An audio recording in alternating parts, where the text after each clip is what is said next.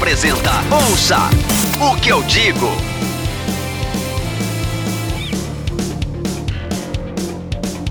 Meninas e meninas, moças, rapazes, senhoras e senhores, está começando mais um Ouça o que eu digo. Eu sou o Ed. Eu sou o João Pereira.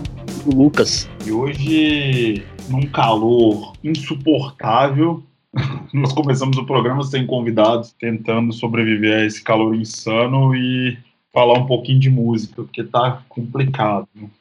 É, John, começa dando uns recadinhos das redes aí para nós, fazendo favor, cara. audiograma.com.br barra podcast, lá tem tudo que você precisa saber sobre o nosso audiocast, links do, de todas as plataformas onde a gente está, é, coisas que a gente citar aqui, tudo, tudo, tudo que você precisa saber. audiograma.com.br barra podcast. Além disso, é seguir o audiograma em todas as redes, Twitter, Facebook, Instagram, tudo barra ou arroba audiograma. Estamos também no Spotify, procura lá por audiograma, nosso perfil oficial com playlists exclusivas. Temos o nosso perfil no TikTok, é, o audiograma, procura a gente lá. E por último, mas não menos importante, é, dê uma olhada na nossa campanha lá no Apoia-se, apoia.se barra audiograma. A partir de dois reais você já consegue colaborar com o site, ajudar a gente a manter tudo isso aqui no ar, a investir no projeto, criar novas coisas. Então, apoia.se barra audiograma.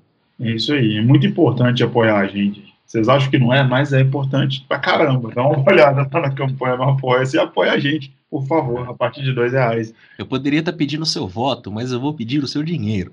É muito mais, é muito mais digno você pedir o seu, eu pedir o seu dinheiro diretamente do que falar que eu não vou pedir o seu dinheiro depois ir lá e pegar o seu dinheiro. Então, assim, pense nisso. Bem isso. Galera, é, continuando desejando a todos que estejam todos bem, né? Desejando que estejam passando pelo, por esse momento da melhor forma possível, porque por mais que as pessoas achem que não, a pandemia continua, tem muita gente sofrendo com ela ainda, e o vírus está aí, ainda não tem vacina, infelizmente, mas acho que agora o pior já já está passando, entendeu? A fase mais longa já está passando. Já já essa coisa toda, essa vacina chega e tudo volta ao entre aspas normal, né? que já estão dizendo por aí que agora vai ter um novo normal. Vamos ver como é que vai ser. Pau no cu do novo normal. Pau no do novo normal, inclusive, com álcool gel e tudo. Ouça o que eu digo. Galera, hoje a gente está aqui, como eu disse inicialmente, sem convidados, só nós três, a moda antiga, para falar um pouquinho. Não vai chegar nem ser uma discussão muito aprofundada, nem nada disso. A gente vai discorrer um pouco sobre a, o reboot, né? a nova lista dos 500 maiores álbuns de todos os tempos, é, divulgada pela Rolling Stone exatamente no dia, sabe dizer, John, dia que foi exatamente? 22 de setembro. 22 de setembro do ano de 2020. A lista tinha sido lançada inicialmente em 2003. Exato. Publicada inicialmente em 2003. Sofreu uma pequena alteração em 2012 e agora ela veio bem modificada, né? Agora essa lista nova veio bem modificada e a gente tinha até uma outra pauta engatilhada, mas assim, é, como a gente fala de música, para quem gosta de música, a gente tem que tem determinadas ocasiões que exigem uma um, um tostão da nossa voz, né, cara? E essa aí, querendo ou não, cara, a Rolling Stone, é, mesmo agora com a mídia impressa da, da revista morta, né, falecida, infelizmente, que era uma revista maravilhosa, porque é sempre relevante as listas que a Rolling Stone é, libera, mesmo com a, com a mídia impressa morta, né, da, da, da revista, causa sempre um rebuliço, porque a Rolling Stone é sinônimo de, de segurança, não quer dizer de, no, no, no quesito jornalismo musical, né, é uma revista que tem bons teve, né, em outras épocas, bons colunistas, soltou, soltava boas matérias, enfim, era uma referência na, na, no jornalismo musical e até hoje soa com, com um certo com, com, com, esse certo status, assim, quando a gente vai, vai analisar. Então é importante que a gente fale um pouco sobre essas listas. E... É, a, a matriz ainda é relevante, né? A, a Stone americana, ela ainda é, é, formadora de opinião musical, né? Acho que é complicado você cravar ela como a referência, porque isso se dissipou muito, né? Hoje Total. a gente tem vários sites, é, é, outros veículos grandes, tão grandes quanto o Rolling Stone, veículos pequenos. Então, essa, é, essa né? ideia de influência musical meio que se dissipou, né? Mas a Rolling Stone ainda tem sua relevância, ela ainda consegue pautar os outros veículos, né?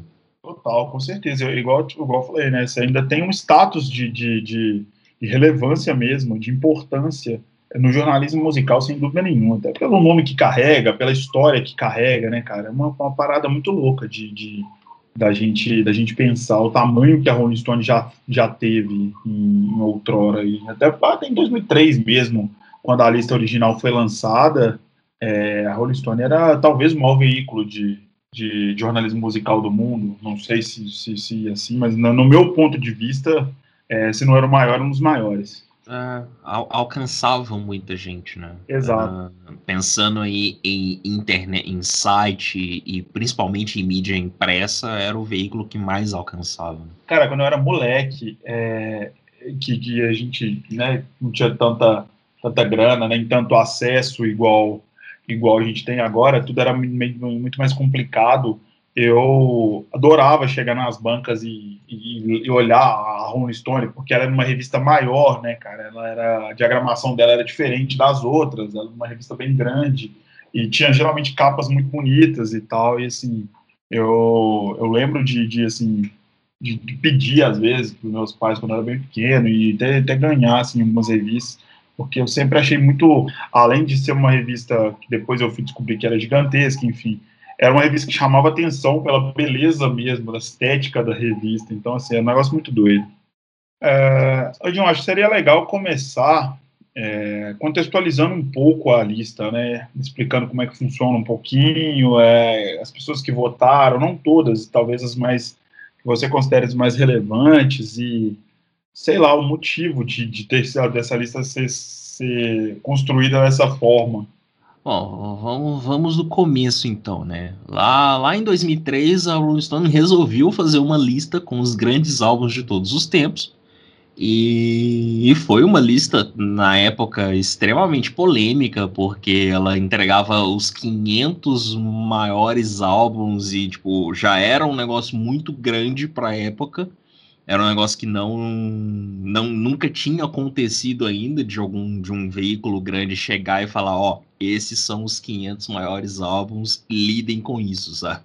E aí, tipo, o tempo passou, em 2012 teve uma pequena atualização, mudaram algumas posições ali e tal, mas nada tão grande assim, nada que chamasse tanto a atenção. Mas agora eles resolveram tipo, implodir a lista antiga e fazer uma nova. É, inclusive o editor da Rolling Stone, que agora vai me fugir o nome, infelizmente, ele publicou um editorial falando sobre a nova lista e, e, um dos pontos que ele toca é que era se fazia necessário produzir uma nova lista que a, a lista antiga já não refletia tanto a, a opinião e as coisas que discutimos atualmente. E, e isso acaba é, se refletindo é, muito na lista, né? Jan Banner, ou Jan Banner, não sei como pronuncia o nome. Exato. Então, assim, foram só para só para explicar o contexto da a montagem da lista, né? Eles convocaram mais de 300 pessoas, entre artistas, é, compositores, produtores e jornalistas de outros veículos. Então, tem, tem pessoas que trabalham na Time, tem pessoas que trabalham na Pitchfork, na Billboard, produtores, é, gente que trabalha em gravadoras. Então, tem gente que trabalha na Columbia, na Atlantic, na Universal e artistas. E aí, nesses artistas, você tem desde Beyoncé, uh, Stewart Copeland do, do, The Police, tem o Annie Coyne do The Flaming Lips, tem a Her, tem a Brittany Howard do Alabama Shakes, tem o Adam Horowitz do Beast Boys, tem o Mob, tem o Morrissey, o Morrissey tem o Questlove do The Roots, tem o Mike Shinoda do Linkin Park, e, tem uma galera muito nova, né? Eu falei da Her, mas tem, tipo, a Billie Eilish voltando também, sabe? Então, assim, eles pegaram um, uma galera, tem inclusive a Faye Webster votando, a Faye Webster que eu até indiquei aqui nos programas para trás, falei um pouquinho sobre a Faye, ela também está na lista de votação, o Dan Wilson do Semisonic, enfim, é, eles pegaram uma galera, montaram esse listão e cada uma das pessoas montou o seu top 50 e enviou para Rolling Stone e aí eles fizeram aquela famosa soma de votos, né? O, em, em, cada top 50, o primeiro álbum recebia 300 pontos, o segundo 290, o terceiro 280, e assim ia até o quinquagésimo que recebia 44 pontos. Somaram-se os valores de todos os álbuns e aí a gente chegou na lista de 500 grandes álbuns de todos os tempos. Isso mesmo, galera. 500, 500. Tem disco para tudo que é gosto aí, tá? Então, assim, vamos, vamos, ser, vamos ter um pouquinho de parcimônia na, na hora que, que vocês pegarem o, o os, os, primeiros 50, que eu acho que for, foram talvez os que, que causaram. É sempre, são sempre os que causam maior polêmica, né? Porque alguns discos caíram demais, outros subiram demais, outros artistas é, foram criticados pela posição, enfim, mas eu acho que é tudo tudo questão de, de, de geração, velho. Igual eu tava falando, é, as listas têm as diferenças que tem porque passaram 17 anos, né? As pessoas que, que votaram são pessoas diferentes, é, foram lançado, lançadas coisas diferentes, mais legal, legais também, depois da, da, da, primeira lista, enfim. Eu acho que a polêmica é válida, porque é sempre bom estar discutindo as coisas, porque fomenta, né? Com, fomentar a discussão é sempre importante, desde que seja uma discussão saudável, porém tem coisa que eu acho exagero. Não sei se vocês concordam comigo. Sim, então, e não tem muito o que ficar puto com essas listas, porque é só uma questão de gosto, igual o John falou. É só, assim, as pessoas votam nos seus favoritos e não é uma, uma lista, por exemplo, dos discos mais relevantes de todos os tempos. Aí você pode discutir muita coisa, é, pegar números, enfim, essas coisas, mas é uma lista só de gosto, sabe? Não tem. Acho que o pessoal viaja demais nessas essas listas. Assim, elas têm muito mais. O pessoal dá muito mais valor do que elas realmente têm. É, a gente até falou sobre isso um pouquinho no, pro, no, no programa de. Um pouquinho não, a gente discorreu bastante sobre essa questão de ódio em redes sociais, no programa de sobre pop, né, que saiu na semana passada que a galera tem um problema sério com gosto, né, velho? Tipo assim, é meu, é o meu, meu artista, é o meu disco e o seu é ruim, sabe? Parece uma discussão meio de primário, mas a gente é. vê muito isso hoje em dia até, até então, saca? E a galera não cresceu a respeito disso. Muita gente não cresceu. É que é aquela coisa também, né? Quando você fala os 500 maiores álbuns de todos os tempos, já é para criar polêmica, não é? É, é uma lista para ser tipo, debatida em podcast, é uma lista para ser debatida na mesa do boteco, sabe? Tipo, acho que a, a, intenção da Rolling Stone é essa, sabe? Não é, ah, eu, eu, eu coloquei esse porque eu realmente acho que é o maior álbum de todos os tempos. Não, é só para gerar buzz mesmo em torno da revista, sabe? É, total, e ela sempre teve isso, né, cara? Tem 500 maiores álbuns de todos os tempos, 100 maiores músicas de todos os tempos, 100 maiores músicas brasileiras de todos os tempos né? Então, assim, é, é, é, é igual você falou, é para gerar buzz mesmo, é para galera sentar e, e é para fomentar discussão, cara. E deveria ser uma discussão legal, porque, cara, 500 álbuns é muito álbum. Mano. Então, assim, até a gente, você mais do que nós, João, que, que vive praticamente é, fazendo curadoria de site, fazendo matéria para site e tudo, você vive um pouco mais de, de música, música mais, com mais intensidade do que eu e o Lucas apesar da gente ser muito fanático também. Pô, é, até para você, cara, 500 álbuns é muita coisa para você assimilar em um, um, curto espaço de tempo, né? E a galera pegou num dia, leu a lista mais ou menos, após que leu as três primeiras abas, ou nem as três primeiras, a última e a primeira, talvez, e caiu matando. A discussão, né, pelo menos pelo que a gente andou vendo por aí, né? A discussão é, gira muito em torno do top 50 e a, e a discussão gira muito em torno de nomes novos que apareceram na lista. E assim, tem que ter coisa nova. Se não tiver, não faz sentido refazer a votação, né? É, chamar novas pessoas, chamar gente assim que, é, que era muito nova na época, gente que, que tem mais a ver com o que surgiu depois, senão não faz muito sentido soltar outra lista. Não, não faz nenhum sentido, na verdade. Né? Acho que é só para se você quisesse, sei lá, contextualizar aquela, aquela lista. E, tipo, ah, dentro dessa lista aqui, vocês só podem votar no que tá aqui dentro. Aí seria uma outra discussão, sabe? Mas não, não faz muito sentido. Se você está trazendo pessoas novas para votar, pessoas com vivências diferentes, pessoas com gostos diferentes, é óbvio que a lista vai mudar. É quase, me é fala, é, uma coisa leva a outra, não tem como evitar. É, exatamente. Mas, mas assim, só, só a título de curiosidade mesmo, eu duvido, assim, que alguém tenha ouvido todos os 500 ovos que estão nessa lista. Ou que lembre de todos os 500 ovos que estão nessa lista. Sabe? É... Mas assim, é um puto exercício para se fazer, provar, sabe? É, se alguém me provar que fez isso, é, sei lá, eu pago, eu dou quinhentão assim vivo, cara. Se alguém chegar e me provar eu tô Não, eu acho que, e eu acho que essa é a parte mais relevante dessas listas. Assim, ao invés de ficar debatendo igual quinta série, assim, né? O que, que é melhor, se o artista tá lá ou não tá, é pegar o que você não conhece e escutar, sabe? Essa Exato. é a parte das listas. Cara, você... o, que eu, o, que eu, sempre gostei dessas listas é isso, você acredita? Eu conheci, é, eu conheci muito, muita música, muita música legal muita música brasileira legal por causa da, da Rolling Stone e da, das 100 maiores músicas.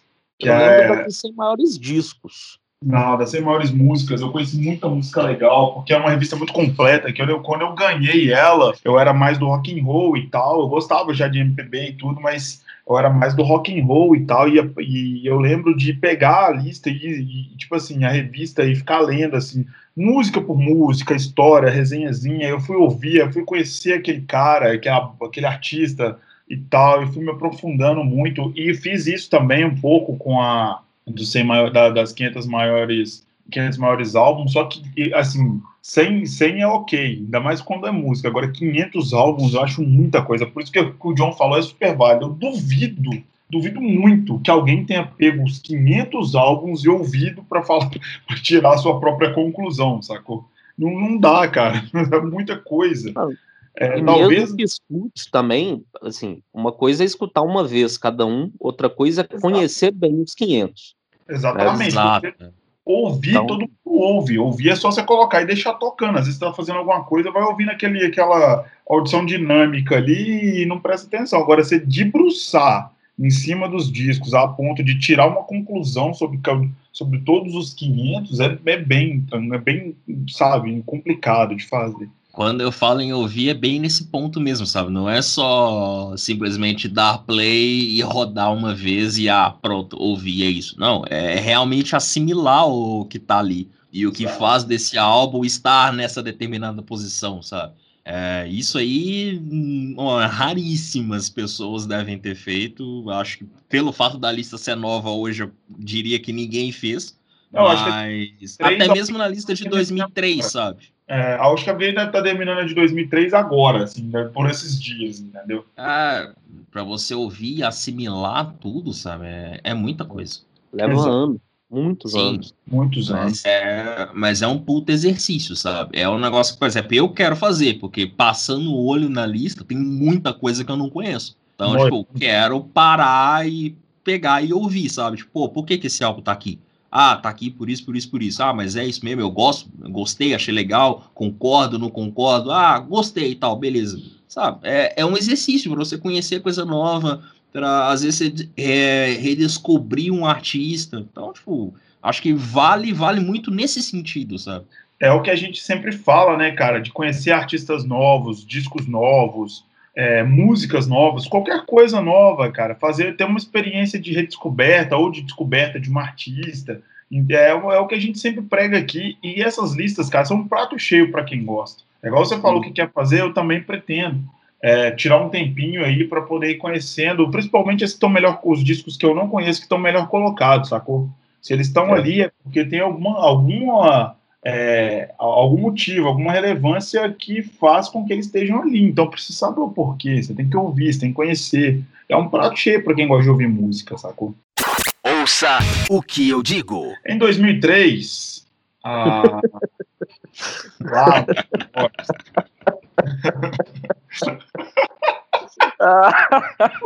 tá rindo, cara? Eu não tô entendendo. Quando eu era ainda um jovem padawan, um jovem franzino e risonho, milionário do sonho, disseram que o primeiro disco dentre os 500 maiores álbuns da história era o Sgt. Peppers, dos Beatles. E em 2020, que é esse ano caótico e estranho, quem assumiu o posto de primeiro lugar foi o Marvin Gaye, com What's Going On. É uma grande reviravolta. Esse álbum do Marvin Gaye, inclusive, que era sexto colocado na lista de 2003, e subiu para a primeira colocação, e o Sgt. Peppers, depois eu digo qual posição que ele foi. Ah, foi Sgt. Peppers foi 24. 24 colocação. Cara, eu não consigo explicar o motivo, a não ser a questão que a gente estava falando, de mudança de evolução mesmo, assim, mudança de pessoas, que, de jurados e tudo, e assim, com mudança de jurados tem mudança de gostos e a votação muda e tal. Eu não consigo dar uma explicação muito, muito então, plausível para o Peppers ter caído tanto. Não, assim, o Sgt. Peppers cair, eu nem fico tão surpreso assim. Mas principalmente com a galera mais nova votando, eu, eu sim, eu fiquei bem surpreso com o Marvin Gaye em primeiro. Eu também. Eu não Cara, esperava eu... de jeito nenhum.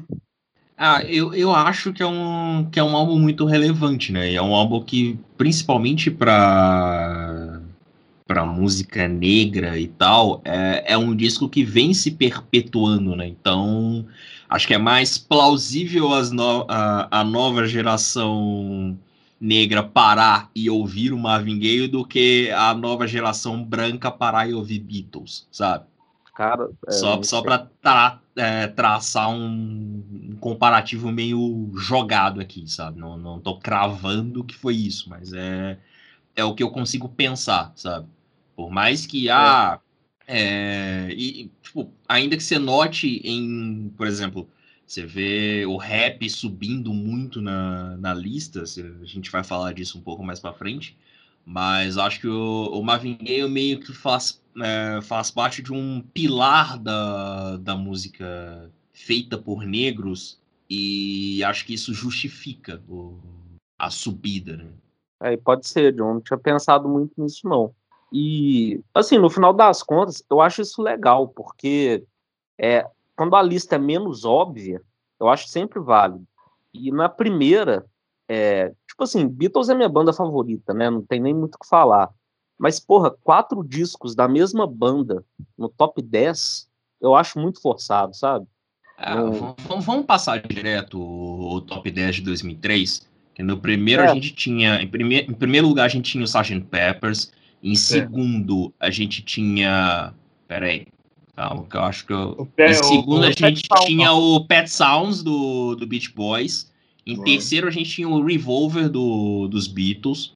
Em quarto, a gente tinha o Highway 61 Revisited do Bob Dylan. Um em quinto, a gente. É um descasso. em quinto, a gente tinha o, o Rubber Soul do, dos Beatles. Em sexto, o What's Going On do Marvin Gaye. Em sétimo, o Exile on Main Street do Rolling Stones. Em oitavo, o London Calling do The Clash. Vai. Em nono, Blonde on Blonde do Bob Dylan. E em décimo, o White Album dos Beatles. É, é, uma lista muito mais óbvia, eu acho. Total, total. total. Cara, é muito fácil você colocar todos os discos dos Beatles entre os maiores álbuns de, de todos os tempos. Assim, você quer é. top 10 todos eles, por quê? Porque os Beatles, assim, nem de longe é minha banda favorita, vocês sabem disso, eu ouço, mas eu não tenho esse. Eu não sou bitomaníaco nem nada disso. É, mas, assim, é impossível um ser humano que conheça a música negar a importância que os Beatles têm para a música. Nem é para o rock, nem nada disso, é para a música. É a maior banda de todos os tempos, sem dúvida nenhuma. Então, o negócio você falou, é muito fácil você pegar os discos dos caras e sair sapecando de lista. Entendeu? É, é muito mais óbvio. E o resto também, pô, é, Bob Dylan, Stones, É, é. é, tudo muito batido, assim, eu não, não curto essas listas assim, não. Por incrível que pareça, de todos os, os, os dez discos, dez primeiros colocados, o Pet Sounds é o menos, o, o menos óbvio. Ah, não o, acho não. Você acha? Você não acha, não? Eu, não, não. eu tenho a impressão que ele é um disco tão. É, se bem que mundialmente ele é um disco aclamado. Principalmente ele porque é. ele é referência declarada dos Beatles. Né? É, eu acho que eles tinham meio que aquela rivalidade criativa, né? Vamos dizer assim. E o Sgt. Peppers foi meio que a resposta dos Beatles. Então, é, mas é, é referência, tem, tem, tem, como é que fala? Tem elementos do, do no Sgt. Peppers que o, os Beatles tiraram do, do, do, do Pet Sounds, entendeu? Assim, é, alguns sons, algumas melodias e tudo foram realmente inspiradas no disco, assim. Pois é, não, ele eu acho muito, muito provável de aparecer em qualquer lista, assim, dos, dos principais. O menos óbvio desses eu não sei, assim, mas acho que é tudo ah, também, provável. Também não sei. Acho que todos. Esse top 10 de 2003 era bem óbvio, assim. Não, não, não sei se nas posições em que eles se encontram, mas ele é meio óbvio, sabe? Para mim, é, pelo menos. o Exile, por incrível que pareça. É, não por ser Stones, né? Mas eu, eu, eu, imaginaria alguns outros na frente dos Stones. Mas, mas... Então, ah, eu gosto muito desse disco, cara. Eu não sou tão não. fã dos Stones também, não, mas eu gosto desse disco pra caramba. Não, eu também. É um álbum duplo, muito foda, do início ao fim. Não tô falando pelo meu gosto, mas eu tô falando pelo gosto das pessoas mesmo. E assim, só, só a título de curiosidade, dos 10 álbuns de 2003, 7 eram da década de 60. Ei, tá vendo? O meu disco favorito dos Stones é o Stick Fingers. Eu acho que é um sucesso comercial deles, inclusive. Eu gosto pra caramba. É, tem até uma curiosidade desse disco do Exile, eu acho que, assim, vou fugir um pouco do assunto, mas vale a pena. É um dos melhores livros de, de música que eu já li, é um que conta a história desse disco. Assim, se, se a gente está acostumado com, tipo assim, 300 e poucas, 400 páginas para contar a história de uma banda, assim, né? Esse é só uhum. sobre um disco, mais de 200 assim, e tem uma história muito louca que eles ficaram num, numa mansão para numa mansão da França. Eles estavam meio que correndo assim do assim da Inglaterra por conta de impostos, alguns problemas com a lei, e foi uma loucura. Eles ficaram acho que lá quase um ano e era sexo, drogas e nada de rock and roll. A última coisa que eles faziam era tocar. É uma, o, o, nome do livro é uma temporada no inferno com os Rolling Stones. É Nossa. muita história bizarra. Assim, recomendo total. Me lembrou muito uma matéria que eu li uma vez que eu não, depois eu posso até procurar, mas uma, uma, uma jornalista musical brasileira fez antes da Amy House morreu. O título da matéria era No lixo com Amy House, porque contava a rotina dela, explicava como é que funciona. Você já deve ter lido essa matéria, John? Ou Cara, eu, eu não me lembro da, do texto, mas eu lembro dessa, desse título de eu matéria. Eu achei super sensacionalista no início, mas depois que eu vi a, a, a visão dessa, dessa jornalista a respeito da, da, da, rotina que ela levava dentro de casa e tal, e como que era, tipo assim, é, viver entre caixa de pizza, copo de refrigerante, garrafa de bebida vazia, sacou? Era, era muito louco. Mas enfim, é, coisas da música. É. Aí, trazendo trazendo para a nova lista, né? Só para passar o top 10 da nova lista, para a gente poder comparar, fechar essa comparação. Uhum. A, a, gente tem primeiro o What's Going On do Marvin Gaye, que a gente já tinha citado. Em segundo, se mantém o Pet Sounds do Beach Boys. Em terceiro aparece o Blue da Johnny Mitchell, que uhum. eu não, não sei dizer em qual posição ele estava na lista de 2003, mas deu uma boa subida. É, é, né? surpreendeu aí, viu? É, eu, me surpreendeu também. Eu confesso que eu não esperava, apesar da, da importância da Johnny Mitchell, principalmente por questões feministas e tudo mais na música, mas confesso que eu não, não esperava esse álbum no top 3. E eu vou Foi uma começar... boa surpresa. É, e eu vou me recolher minha insignificância e dizer que é um disco que eu não conheço, que é um que eu tenho que ouvir. De verdade. Cara, é, é, um disco que vale a pena, vale muito a pena ouvir, de verdade. Ouvirei. É, eu não conhecia, peguei essa semana por conta da lista, inclusive. Vale muito a pena ouvir. A, a Johnny é uma mulher muito foda, cara. Vale Sim, muito a pena dar uma passada na, na discografia dela, sabe? Ouvi. Bom, Seguindo aí, Em quarto, é outra surpresa para mim, que é o Songs in the Key of Life, do Steve Wonder. Uhum. Em quinto, o Abbey Road dos Beatles. Desculpa, só cortar, só para só pra, nem tava entre no top 10, né, da, da outra lista, o, o Abbey Road não tava, né? É, o Abbey Road era o 14 na lista de 2003. Isso. Subiu para quinto. Em sexto, a gente tem o Nevermind do Nirvana. Em sétimo, o Rumors do Flatwood Mac. Em oitavo, o Purple Rain do Prince. Bom. Em nono, Blood on the Tracks do Bob Dylan.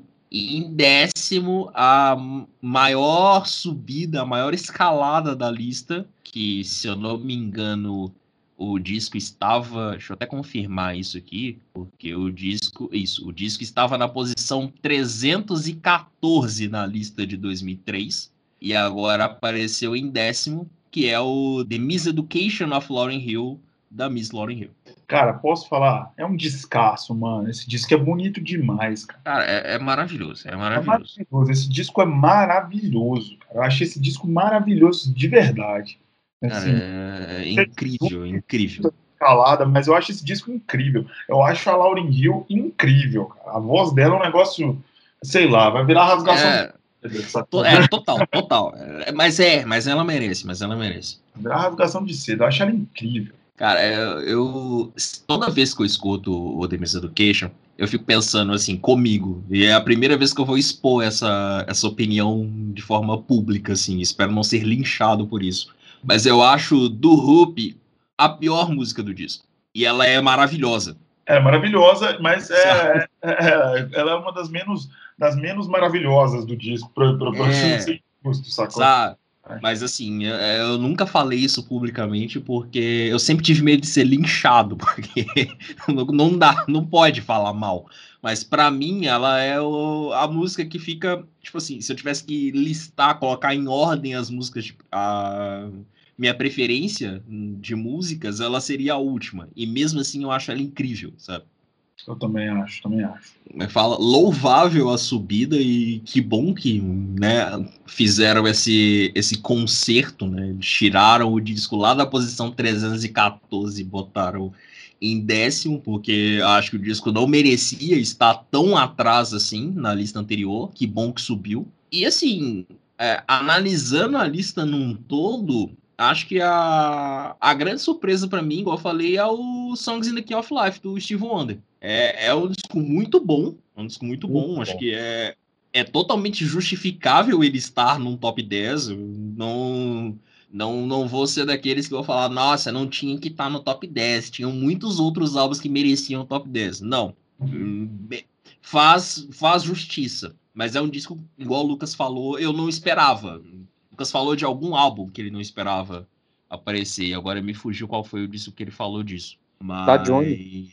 Isso, da Johnny, exatamente. Da mas... também do Marvin em primeiro, né? Não dele ficar muito bem colocado, mas em primeiro eu fiquei surpreso também. Justo, justo. Mas o, acho que o Steve Wonder merece sim estar no, num top 10, mas eu confesso que pessoalmente eu não esperava. Não é o álbum que eu pensaria também para colocar no top 10. É, eu também não. Achei, achei inusitado pra caralho. Assim. Mas assim, só, só de ser um disco que tem alguns dos clássicos da carreira do Steve Wonder, você já. Como é que fala? Já se justifica, né, por completo. Em 11 lugar ficou o Revolver dos Beatles. Em 12, isso na lista de 2020, tá, gente? Em 12 ficou o Thriller do Michael Jackson, primeira aparição dele na, na, na lista, inclusive. Em 13 ficou I Never Loved a Man The Way I Love You, da Aretha Franklin. Descasso. É, a Aretha Franklin é foda, né, cara? É, Rolling Stones com Exile of Main Street, que a gente tinha falado que estava na lista de 2003, estava é, no top 10 né, de 2003. É, era o sétimo em 2003. Exato, caiu para a 14 colocação, caiu sete posições. E em 15 ficou o disco, um disco do Public Enemy, cara. It Sim. Takes a, a, Nation of Millions uh, to Hold Us Back. Um álbum de 88 do, do, do Public Enemy. Seguindo em 16 vem o London Calling do The Clash, 79, que caiu das Caiu da oitava. Da oitava para a décima nona colocação, da décima sexta colocação, caiu oito posições na lista de 2020. Em décimo sétimo veio o My Beautiful Dark, Twisted Fantasy, do Kanye West, que gerou um burburinho, né, John, esse, essa, esse disco na 17 colocação, pelo que eu andei acompanhando no, nessa, nesse universo chamado internet. Muita gente chiando. Em 18 ficou o Highway 60 Revis, Revi- 61 Revisit, Revisited, do Bob Dylan. E 19 ficou o To Pimp a Butterfly, do, do Kendrick Lamar, que é um descasso também. Um descasso, um descasso. Foi, Meu foi esse que o John colocou no de discos da década? No, Foi. Foi. Foi. esse, né? É o seu disco É. favorito do, do, do Kendrick Lamar, né, John? É, de longe meu disco favorito do Kendrick Lamar. É, é uma obra-prima, é uma obra-prima do rap. Maravilhoso, maravilhoso. Em vigésima colocação ficou uma outra obra-prima, na minha opinião, Kids A, do Radiohead, que é o meu disco favorito do Radiohead. então eu não tenho muito o que dizer. Cara, Eu nesse top 10. Vai, pode falar, pode falar. Não, eu só ia falar muito, muito bem do disco, mas assim, eu acho me- memorável. assim. Que, que dia é um descasso, que dia é um descasso.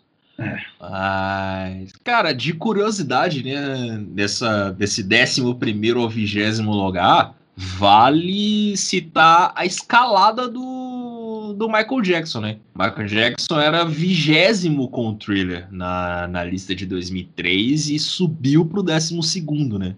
Que era um negócio que eu confesso que eu não esperava. Ainda mais por toda a polêmica pós-morte, é, documentário recente e tudo mais. Eu, sinceramente, achei que isso fosse influenciar na, na- nas posições do Michael. E, pô, fico feliz que, pelo menos, né, levaram a música em consideração e não outras questões, né? Para se Mas, cara, avaliar. Eu acho que se fosse na época, até podia influenciar, mas passando pelo menos um pouco de tempo, o Michael é um cara tão grande que sobrevive a qualquer coisa, assim, eu acho.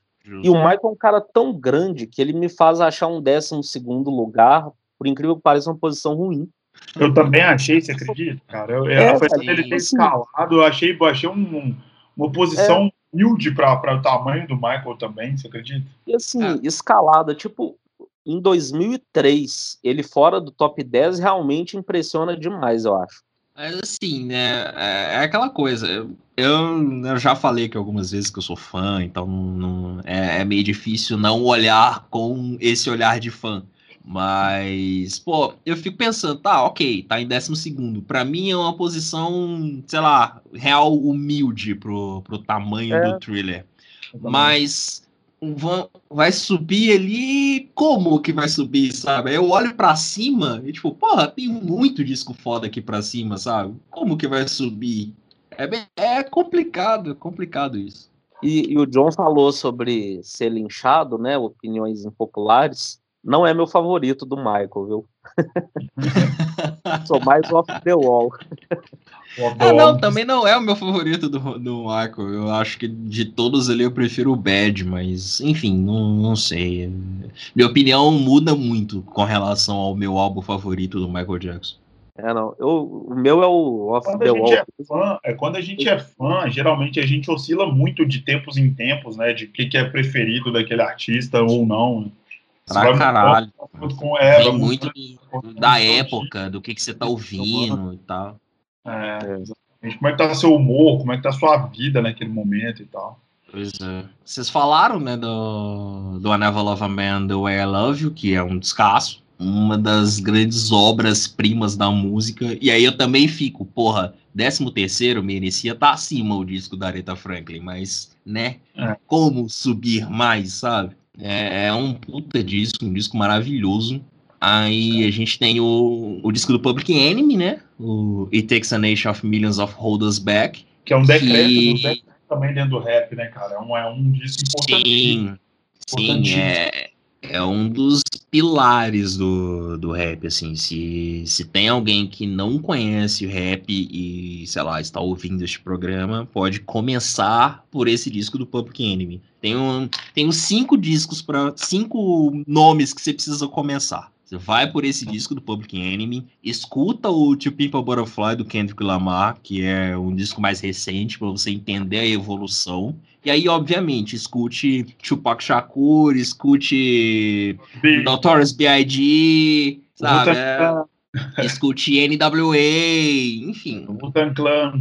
Exato. Então, tipo, tem. Assim, é- era pra ser cinco, mas é, é, é um É. universo, assim, muito grande, sabe, pra se ouvir. Tem, Exatamente. Vai ouvindo essa galera aí que vocês vão ver o que, que é o rap, cara. é, tem o Nas pra ouvir também. Então, tipo, tem muita coisa legal. Mas esse disco do Public Enemy é um, é um negócio muito, muito necessário de se ouvir. Sabe? Cara, É- posso comentar um negócio rapidinho aqui, um pouco fora dessa da, da lista aqui, mas eu acho que, que, é, que é coerente com o que a gente tá falando. Hum.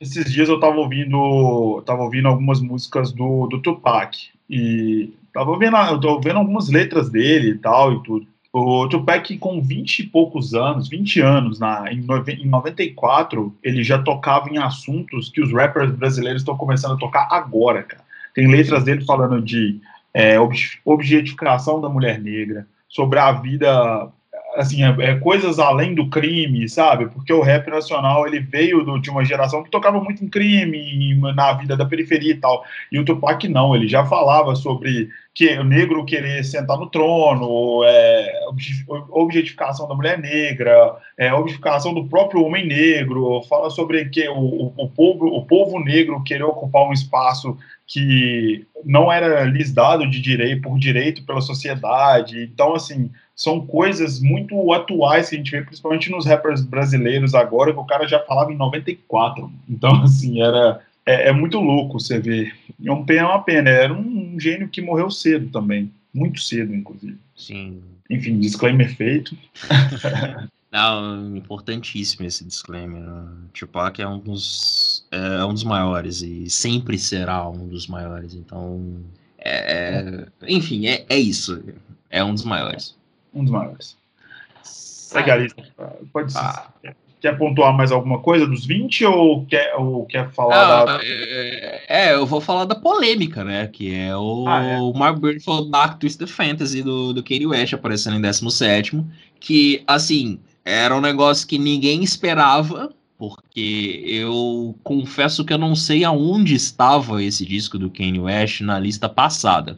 É, não, não vou lembrar aqui de cabeça e procurar também vai ser um negócio meio demorado. Ele entrou na de 2012 porque Não, ele mentira. É verdade. Ah, já, peraí, não, corta, corta, corta, porque ele não tá na lista de 2003, né? O Ele disco não saiu em tá. 2010. É óbvio que ele não está na lista de 2003, né, porra? Não, mas é por isso que eu tô te perguntando. Ele poderia ter entrado naquele. Eu, eu não lembro, eu não lembro se, se ele entrou naquela atualizaçãozinha que fizeram em 2012, porque não foi uma.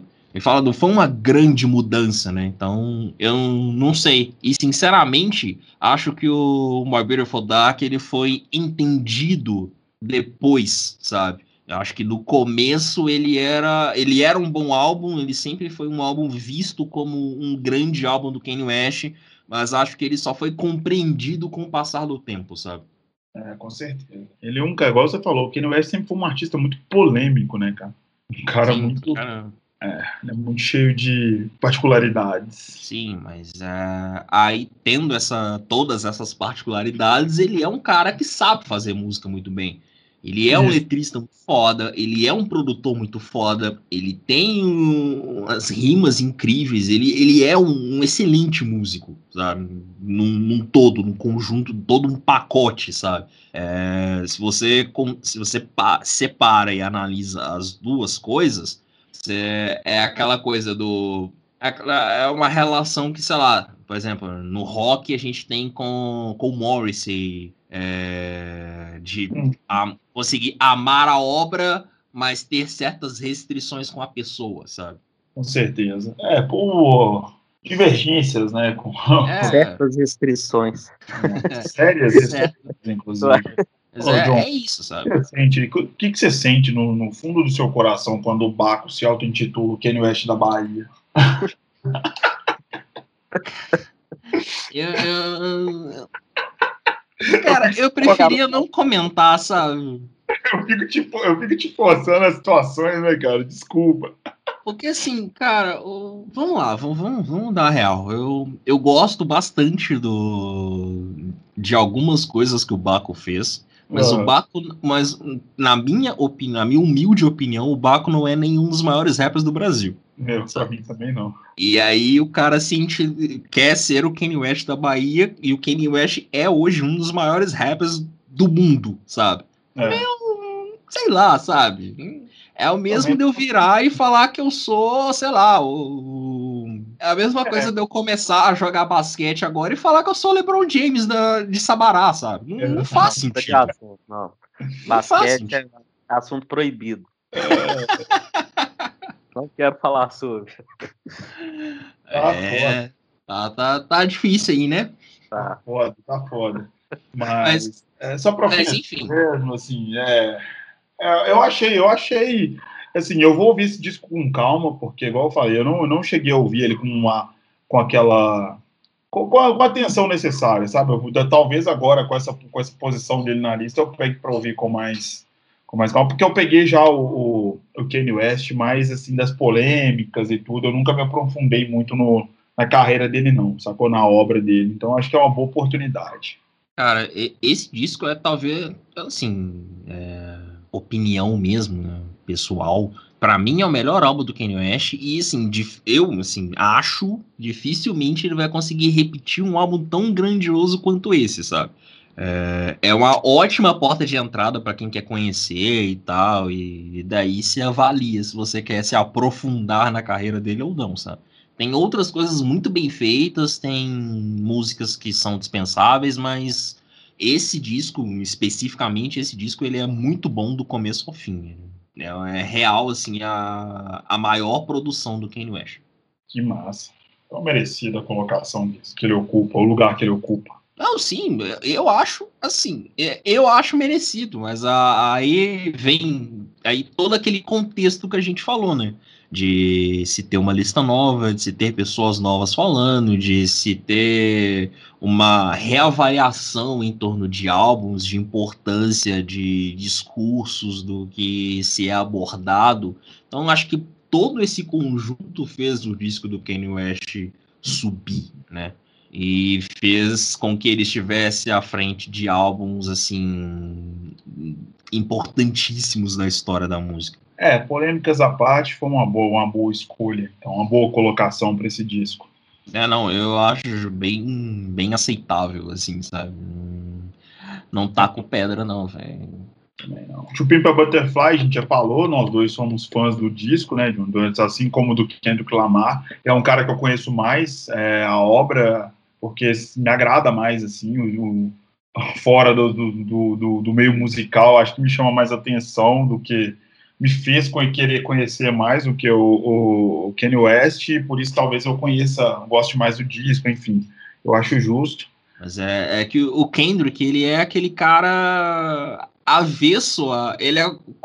Assim, né? Fazendo uma comparação porca aqui, por favor, não me levem a mal. É, ele é completo. Sei lá, ele é o oposto do Kanye West, né?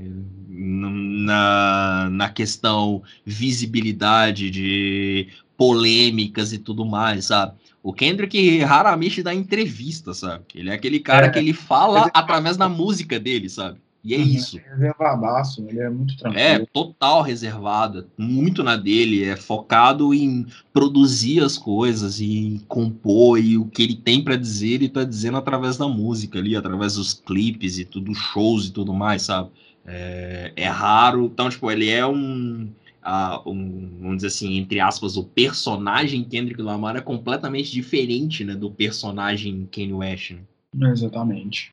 Para fechar, eu queria dizer só que o Kid A tá, eu não sei se para muita gente deve ter deve ter torcido o nariz para a posição do Kid A nessa lista também em relação a outras bandas. Tenho certeza absoluta, mas para mim é mais do que justo ele estar em é, ocupando essa vigésima colocação, porque é um disco notável, cara. Eu acho, assim, um dos maiores discos dos anos 2000, sacou? Ele foi, ele, inclusive, completa 20 anos. Agora, no dia, dia 2 dia dois de outubro, ele completa 20 anos. 20 anos de lançamento. Ah, bem lembrado, bem lembrado. Então, assim, é um belo disco, assim, então com uma posição mais do que justa para mim, assim. Fez uma, fez uma parte de uma, de uma época da minha vida. Só, só para comparação, ele estava na posição 67 na lista de 2003. Ué, deu um salto considerável também, velho. Sim, também. Ouça o que eu digo. Quer seguir a lista, John, fazendo favor? É, em 21 na lista que acabou de sair, a gente tem o Born to Run, né, o clássico do Bruce Springsteen, do chefe, do boss, do, do homem, da lenda, né, Bruce Springsteen. Muito viva, que não é um cara tão valorizado aqui no Brasil, mas é um cara gigantesco lá fora, né, cara? Principalmente nos Estados Unidos. É, assim, quem gosta do Bruce Springsteen aqui no Brasil gosta pra cacete, sabe? Isso, é, é, muito é. fã é, sei lá, é, dadas as devidas proporções, é a mesma relação que o fã do Wilco tem com a banda, sabe? Tipo, 95% do Brasil nunca ouviu falar do Wilco. Os 5%, dos 5% que ouviram, 1% é fã. E esses 1% que são fãs botam o Wilco, tipo, entre as três maiores bandas de todos os tempos, sabe? É muito. Quem ama, ama pra cacete, sabe? Eu acho que o, o, Bruce tem um pouco disso também. Só que o Bruce ele, ele aparece um pouco mais, né? Até porque ele tem hits, né? Grandes hits, né? Ao, ao longo da carreira. Então é meio difícil. Born in USA, eu acho que tem gente que conhece a música, mas não faz ideia de quem seja, né, cara? pois é. Ela é meio onipresente, essa música. Pois é, então, tipo, acho que boa parte do país já ouviu o Bruce Springsteen sem saber que é o Bruce Springsteen. Mas, enfim, é é um dos grandes da música e, e, o Born to Run é, uma das, é um dos grandes álbuns dele. Isso. É, em 22 a gente tem o Ready to Die do Notorious B.I.G. Então, falei aí de álbuns de rap para se ouvir. Tá aí um, um, um, grande lugar onde você pode parar e escutar. É, é um álbum produzido pelo eu vou, eu vou falar Sean Combs, porque eu não sei se ele se chama Puff Daddy, P. Diddy, eu não sei qual o nome que ele tá usando atualmente. É, eu vou falar Sean Combs, que fica mais fácil. Exatamente. Mas é, é um, um, dos álbuns né, dessa grande parceria do, do Notorious com, com o Sean, e é também uma obra-prima do, do rap. Do rap. Não, não tem como não, nem tem nem o que discutir. Em 23 a gente tem o famoso disco da banana, do Velvet Underground, né? O The Velvet Underground and Nico. Que, que, pelo menos quem, quem, tipo assim, nunca ouviu o disco, já viu a capa. Isso é, isso é ah, fácil. Sim, a, seja na camisa de Twitter ou na, não sei lá onde, já viu essa capa em algum lugar. Se bobear, muita gente nem sabe que é capa. É, é uma obra do Andy. Na verdade, é uma, é uma capa, porém é um quadro do Andy Warhol, né, cara? Então é uma obra de arte misturada com capa de disco. É, não, Mas, porque eu digo assim, tem gente que usa roupa e tal, e é. muita blusa, assim, eu acho que muita gente nem saca que é uma capa de disco. É igual o né? Jack Daniels, todo mundo vê a camisa, mas não sabe que é uma banda, entendeu? é uma dupla, né? Jack Daniels. É, Jack é. Daniels, é uma dupla. Exatamente. Uma dupla de folk, né? É, fã do é. Jack Daniels mesmo? Então fala duas músicas dele aí pra mim. é, é. Eu sei, mas não vou te falar, Ed. Você tem que é, pesquisar. Mas é um disco onipresente na cultura pop também, é um disco permeado. Se alguém me perguntar é, quando a cultura pop realmente virou uma coisa acessível para o mundo e começou a se virar uma coisa gigantesca, para mim ela tem, tem grande participação desse disco, não só desse disco, mas do próprio Andy Warhol, né, com a questão da pop art e tudo. Eu acho que esse, ele é muito mais simbólico do que todo mundo imagina, sacou? Eu não sei se não, é viável. Foi um disco que não foi que não fez sucesso na época. Não, não fez. É um disco muito à frente. É, tem até algum produtor, eu não lembro qual, que tem uma frase famosa, assim, que falou assim, é, acho que só 10 mil pessoas escutaram esse disco na época, mas todas que escutaram montaram uma banda. Não, isso é, é, sei lá, é um, é um marco histórico esse disco também. É. Esse disco Só é não lembro quem falou isso agora, velho. Me fugiu. É, eu também não, não conheço o autor dessa frase. É, só só para só para comparar, né? O álbum era 13 terceiro na lista de 2003 e caiu para 23 terceiro nessa lista. Em 24 a gente tem a queda mais sentida, né? Que é a do Sgt. Peppers, dos Beatles, que era o primeiro na lista de 2003. Em 25 a gente tem o Tapestry, da Carole King. Fodaço. Em Esse disco é muito fodaço foda. pra caralho. Esse disco Não é conheço, muito incrível. Cara, é muito foda. E eu acho que ela, assim, uma grande fã dela era a Amy Winehouse. É, vou, vou isso, eu- isso eu não sabia, mas. É. A música, acho que a é música incrível. favorita dela era So Far Away, a Eita. música da Amy. E assim, é sobre o Sgt. Peppers, vou falar. Eu acho que é um disco muito clássico, assim. Igual a gente comentou no programa sobre o Clash, né? Do London Calling, esses discos assim que são clássicos da primeira até a última música e até na capa. Mas assim, igual eu já falei, né? Beatles é a minha banda favorita. Eu acho que se eu fizer pelo menos um top 3 dos Beatles, ele não tá assim, com certeza. É, Polêmicas. polêmica. Não, sério. E nessa, não é sério, e nessa lista atual, os quatro primeiros, né? Os outros três são meus três favoritos, né? O álbum branco, o Abbey Road e o Revolver. O Abbey Justo. Road acho que é o primeiro, né? Que tá no top 10, aí depois vem o Revolver, e o álbum branco acho que tá entre os 30 ou entre os 40, não lembro. São meus três favoritos. Mas, enfim. É, acho que o Sgt. Peppers construiu, né, a sua, a sua história, né? Acho É, que eu acho- é, Tem tanta fala- coisa que ajuda ele a ser emblemático, assim, a capa, né? Não precisa nem falar. sim. É, é eu acho- Satanás, tem o Aleister Crowley na capa, filho, isso é tudo coisa do capeta. Não, assim, é, cara, o John Lennon queria colocar Hitler e Jesus na capa. É, acho isso. que exagero. Assim, eu acho, tenho até que confirmar, mas eu acho que foi o primeiro disco que teve, que saiu com as letras. Eu acho que lembro de já ter lido isso ou alguma coisa assim do tipo. Agora eu não lembro. Então assim, é um disco muito emblemático. Eu acho nessa questão de importância é o disco dos Beatles mesmo. Mas de parar para ouvir tem alguns que eu gosto mais. Justo, justo. Em, em 26 a gente tem o Horses da Pat Smith, Um clássico. também um É, tem- outro clássico. Maravilhoso, velho. A Pat Smith é foda. Em, em 27 aí a gente entra numa pequena sequência, numa pequena sequência assim, né? A gente entra em, com, a gente chega com dois álbuns de rap barra R&B, né? Primeiro é o Enter the U-Tang, do U-Tang Clan, que saiu em 93, que é também um dos clássicos do, do rap. Eu acho que Cream é uma das músicas de rap mais que eu, que eu mais tive contato na vida. Eu juro você, n- entre nacional e internacional. Eu sempre ouvi essa música, mesmo antes de gostar de rap e tal. Sempre, eu sempre ouvi essa música. Eu acho essa música incrível. Incrível, incrível, incrível. E se eu não me engano, é um álbum que subiu bastante também, mas eu não, não tenho a posição que ele estava anteriormente. Em 28 a gente tem uma surpresa pra mim, que é o álbum Voodoo do D'Angelo, que é um cantor de R&B com algumas pitadas de rap, mas bem mais voltado pro R&B, R&B assim, meio pé no, no hip hop, meio pé no pop, sabe? Um negócio meio ali tal.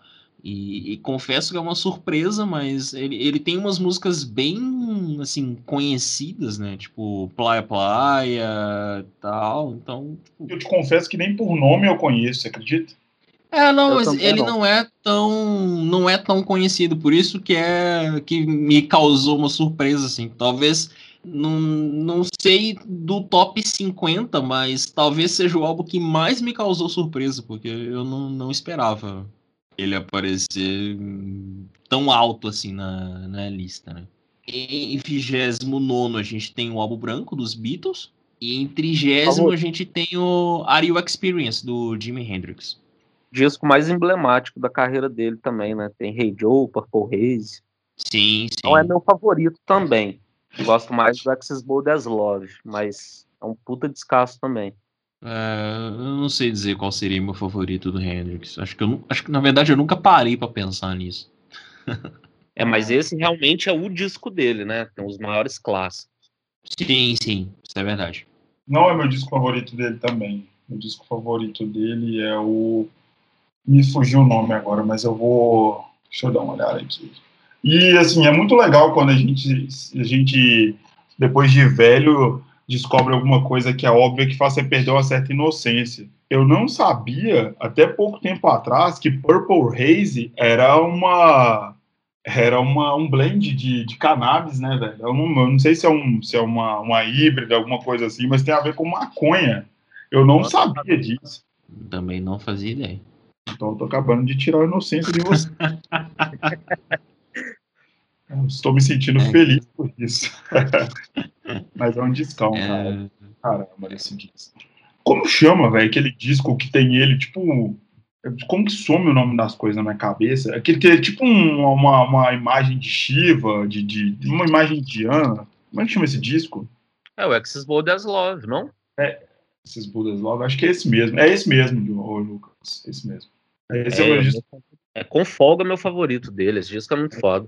Em 31 a gente tem o disco do Miles Davis, o Kings of Blue. Não sou ah, um grande fã de Miles Davis, eu já ouvi algumas coisas, mas não sou um grande, um grande conhecedor do trabalho do cara. É um disco de 59, mano. É, não, assim, o Kind of Blue, não sou uma autoridade assim em jazz, né? Mas acho que é o disco mais famoso de todos. É, eu conheço razoavelmente assim, a discografia dele. Tem, sim, tem alguns que eu gosto mesmo tanto ali, talvez até um pouco mais, mas esse é o mais famoso. Realmente. O jazz que eu gosto, eu gosto de jazz, assim, gosto, também não sou um expert, mas eu gosto de um jazz mais, mais recente, assim, esses grandes clássicos, assim, eu confesso que eu não... A banda desse disco também é muito famosa, tem o Bill Evans, eu acho, no piano, é só, o John Coltrane, acho que tá no, no sax, é uma formação muito clássica, assim. Em 32 colo colocação, a gente tem o Lemonade da Beyoncé. Que é o, o, clássico da, da música pop dos anos 10, né? É um álbum que, vamos dizer assim. Eu não sei, não sei se eu posso colocar como divisor de águas da carreira da, da Beyoncé, porque ela já tinha feito uns, alguns trabalhos grandes e até, tipo, com ideias grandes anteriormente. Mas esse disco rompeu uma barreira gigantesca, né? É... Além de. Me fala. Além de toda, toda a visibilidade, toda a construção em torno do disco, você tem um, participação do James Blake, você tem participação do Jack White no disco, então é um negócio muito, é um ponto muito fora da curva, mas é assim, é um ponto fora da curva totalmente acertado, sabe? Acho que talvez seja o grande êxito da carreira da Beyoncé até hoje, para mim, assim, sabe? Cara, e ela é o tipo de artista que faz assim ser, ser uma obrigação atualizar essas listas. Sim, com certeza. É ela, o Kendrick Lamar, né, o próprio Kanye West, que a gente já falou, são nomes que é, até o mais conservador do, do, dos, dos, críticos ou dos, sei lá, amantes da música ou ouvintes tem que, tem que dar o braço a torcer, cara. São nomes muito grandes e são, são obras muito importantes. Vocês é, comentaram em algum podcast, acho que no retrasado, não lembro, que ela fechou o Louvre, né, para gravar um, um clipe. Para gravar é, um clipe e fazer ensaio fotográfico. Ela é. do álbum com o Jay-Z, né? Um, o tamanho que dela, eles né, lançaram né? juntos. O tamanho disso, hein? É, é, tipo assim, não dá para falar com. Não, não dá para fechar os olhos para esse tipo de coisa, não, sabe? Bem, bem complicado. Quem critica, na verdade, né? Quem, quem critica tá errado e é isso aí. É. Em 33 lugar, temos uma obra de arte. Eu já puxei, já, já, já, como é que já babei, que é o Back to Black da Amy House. Cara, esse é um que eu, assim, dava para esperar até entre os 20, assim, sei lá, porque. Não é meu disco favorito dela, o meu disco favorito dela é o Frank. Frank, né? É, eu acho que sempre será o Frank. Mas eu, eu acho o Back to Black, assim. Eu, não não, eu acho que o Back to Black foi o último disco que, assim. É, não se viu uma. Pop, todo mundo deu moral. É, não se via, não se via uma cantora com a. Com, com a, sei lá, com a extensão vocal, com a estética musical que a Money House tinha desde os anos 50, eu acho. Então, assim, ela ah, veio. Assim, eu acho que nenhum álbum nesse século deu tanto que falar igual esse disco. É. Não, assim, você vê banda de rock, eu já vi banda de rock tocando rehab. O pessoal do pop gosta dela, do blues, do soul, do jazz. Esse disco é um absurdo. É um absurdo. Eu, eu li um negócio certa vez, não me lembro quem foi que escreveu isso, mas eu adotei essa frase para mim, que é a seguinte: o Back to Black é o Nevermind da Amy House. Você pode. É bem...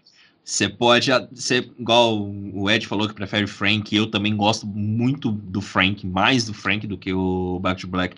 Mas o Back to Black, ele é. Ele é o. como é fala? Ele é um disco refinado, sabe? Ele é um disco é. super bem produzido, ele é. redondinho, é. ele perfeito, sabe? Ele é perfeito. A, a única ressalva que eu tenho em comparar com Nevermind é que eu não acho a capa tão marcante. É, assim. a, é, a, capa não é tão emblemática, né? Mas assim. Isso pro Back to Black. Assim, só a capa que não, não marcou época, assim, eu acho. De resto. De resto, foi um disco impecável.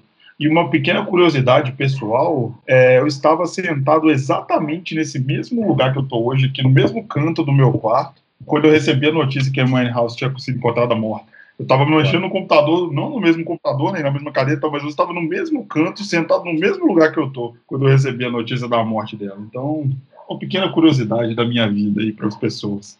Eu lembro que eu fiquei sabendo por uma comunidade no Orkut. Nossa senhora, vê. É. Sério, eu entrei no Orkut assim, aí tava lá a notícia, House morreu. Eu falei, puta que pariu. Achei que era zoeira, Achei não, né? Porque não era muito difícil de ser verdade, né? Já era meio esperado, mas. Infelizmente era uma Aquela palavra... notícia que você já vai assim na esperança de ser. É, de ser algo... mentira, né? De ser feito. É. Complicado. Eu, eu, não lembro como que eu recebi essa notícia. Real, não lembro. Eram outros tempos, meu. 34 colocação está o Inner Visions, do Steve Wonder. Outro disco do Steve Wonder, entre os 50 primeiros discos. É. Um dos poucos é, que tem dois, né? É, até o momento sim. É, até agora sim, mas justificável, né? É, é o de higher ground, né? Então vai falar o que, né? É curioso que eu achei, assim, se fosse para falar um dele para ficar nessas listas, eu imaginar o Talking Book, que tem Superstition, tem a You Are the Sunshine of My Life. Verdade, né? Verdade. É, é um disco também que tem alguns hits, né? Um dos meus discos favoritos da vida, inclusive. O disco é muito foda. É. Qual, Esse disco é muito foda. O Talking Book. Não. Ah, o Talking Book. Talking Book. 35 colocação tá o Rubber Soul do Be dos Beatles. Assim, é um disco muito legal de escutar, porque eu acho que é bem a, o disco que marca a mudança dos Beatles, a saída total do Yeah Yeah Yeah, quando eles passam a ficar muito mais no estúdio e começam a fazer menos shows. Aí no ano seguinte, né, eles param de fazer shows e ficam assim até o final da carreira. É um disco fodaço, muito foda mesmo. Passando a 36 colocação, temos o Off the Wall, do Michael Jackson. E aí, melhorzão dele. é um excelente disco, inclusive, muito obrigado por terem me, me induzido a, a, ouvir o disco. É um disco que eu ouço até com frequência ultimamente. É um, belo, um, um disco maravilhoso mesmo. Muito bom. Tem uma curiosidade, é, tem um brasileiro, um percussionista brasileiro que gravou com uma caralhada de gente, assim. É, acho que o nome dele é Paulinho Costa. É, se ele não me tá engano, nesse... Paulinho da Costa, né? Paulinho da Costa, né, John? Eu não lembro se no Killer ele, ele também tá, mas o Paulinho acho que ele gravou também com a Madonna, com B.B. King, Eric Clapton. A galera então, desse tamanho, assim, só. Então, é que se eu não me engano, e aí eu posso estar falando uma grande bobagem agora, mas o, o Paulinho da Costa, ele era, assim, bem próximo do, do Quincy Jones. Quincy Jones, e né? aí, ele, por, por, trabalharem juntos, o, o Paulinho acabou gravando com muita gente, né? É. Não, uma vez eu vi a lista de artistas que ele gravou, é uma coisa bizarra. É muito. Eu acho até com o Miles Davis também, se bobear. A gente falou do Miles aí. É, gravou ah, muito do Soul, né? É, gravou com gente assim. Pra caralho. É, pra caralho. Falou, falou, do Quincy Jones, falou de Soul, né? Ele é uma das maiores referências. É, e esse disco Off the Wall é bem isso, assim, tem uma pegada soul, disco music, né? Teve uma vez que um conhecido meu falou uma coisa que eu acho que é bem isso mesmo. É, ele falou assim: é um disco que ainda parece da Motown. É, tem aquela pegada bem, bem daquela da, da gravadora mesmo. É, não, esse disco é uma pérola, velho. Obra-prima mesmo. 37 colocação tem o The Chronic do Dr. Dre. Não conheço a ponto de opinar. Você, tem, você gosta do, do, do, do, do Dr. Dre? Eu conheço cara, ele de parcerias, cara, mas a obra dele solo mesmo eu não. Ele tem uma parceria muito longa com o Snoop Dogg, correto? Sim. E o Dre, ele. Como é, que eu, como é que eu posso dizer, né?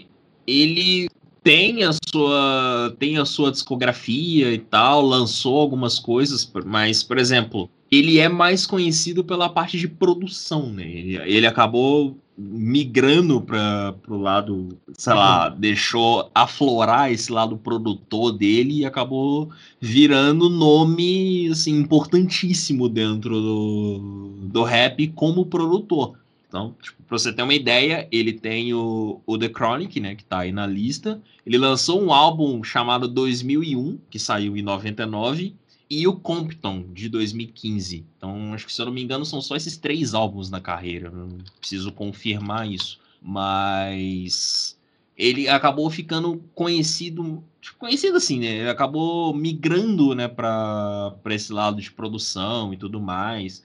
Mas ele tem, tem uma carreira importantíssima, né? Ele foi integrante do NWA, então pô, tem todo um, todo um contexto, toda uma importância né, no, no rap.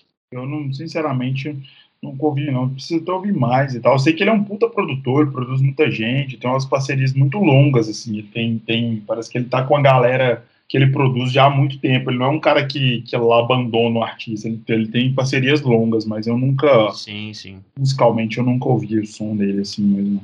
É, só, só para contextualizar, né? Falando de parcerias do rap, ele é padrinho do Eminem, né? Então. Isso, exatamente. É, eu tudo, toda a carreira do Eminem, se assim podemos dizer, ele deve, né? Vamos botar umas aspas aqui, né? Ele deve ao Dr. Dre, né? Toda a descoberta e tudo mais, enfim. É, inclusive, até onde eu sei, até a própria aceitação dele como um rapper branco e tal, de, de, de chegar nos meios e ter portas abertas, foi o próprio Dr. Dre que abriu, né? Sim, ser, ser abraçado pelo, pelo Dre ajudou bastante, né? Seguindo, temos o 38 o Blonde, Blonde on Blonde do, do Bob Dylan, que estava na. Tava, Estava no top 10 de 2003 e ficava para a 38 colocação. Exato, era o nono colocado indo na, na primeira lista. Exato.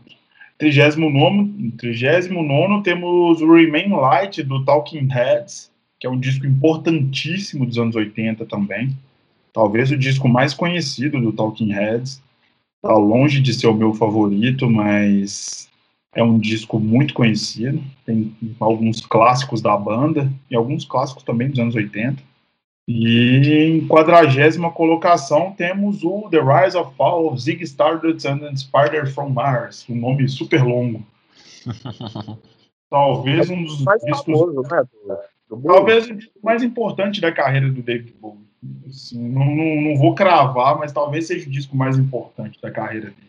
Ele tem muita, tem muito disco aclamado e tudo, mas esse disco é o disco que criou, que transformou o David Bowie num personagem, né, cara? Ele, ele, ele foi muito, durante muito tempo, por incrível que isso possa parecer, ele realmente brincou de ser alienígena.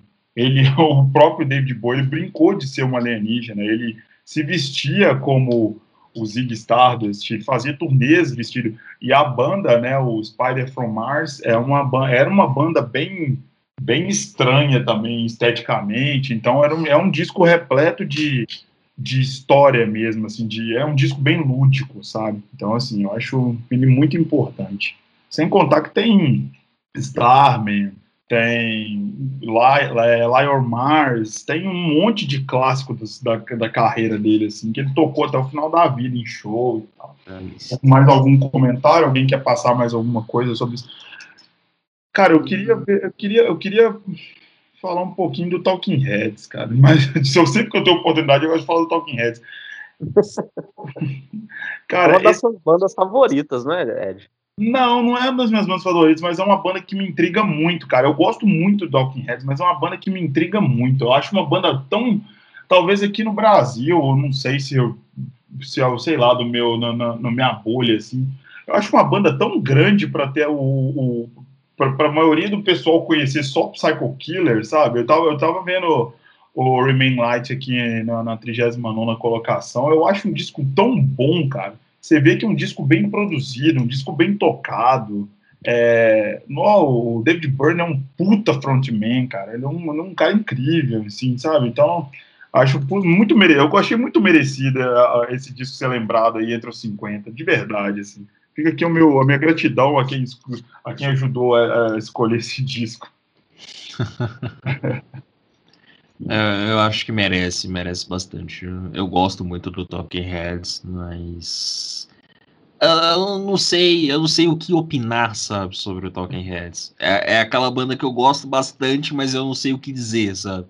Exatamente, é mais ou menos o que eu penso, entendeu? É, é uma banda que eu gosto bastante, mas eu não sei muito bem o que, o que dizer.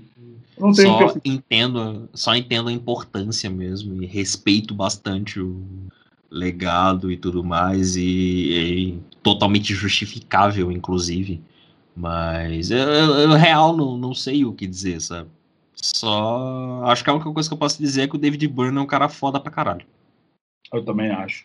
E a Tina Weymouth, que é, acho que é assim que se pronuncia, acho que é Weymouth, que é a baixista da, da banda. Para você, Lucas, que gosta de, de, de baixo, que é um fã de baixo assim como eu, vale super a pena prestar atenção quando você estiver ouvindo alguma coisa do Talking Heads no, no, baixo dessa, dessa mina, que ela é muito foda, uma das grandes baixistas do, do da música, assim, do rock, cara, ela é muito foda.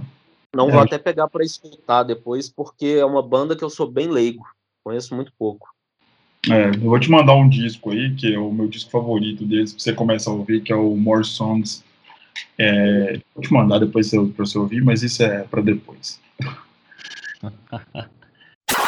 Ouça o que eu digo. Terminamos os 40 primeiros, cara. A gente vai arrumar agora para os 10 últimos da, da lista dos 50 e vamos fazer 10% da lista. Simplesmente isso. A gente vai falar de pra... 10% da lista. É isso.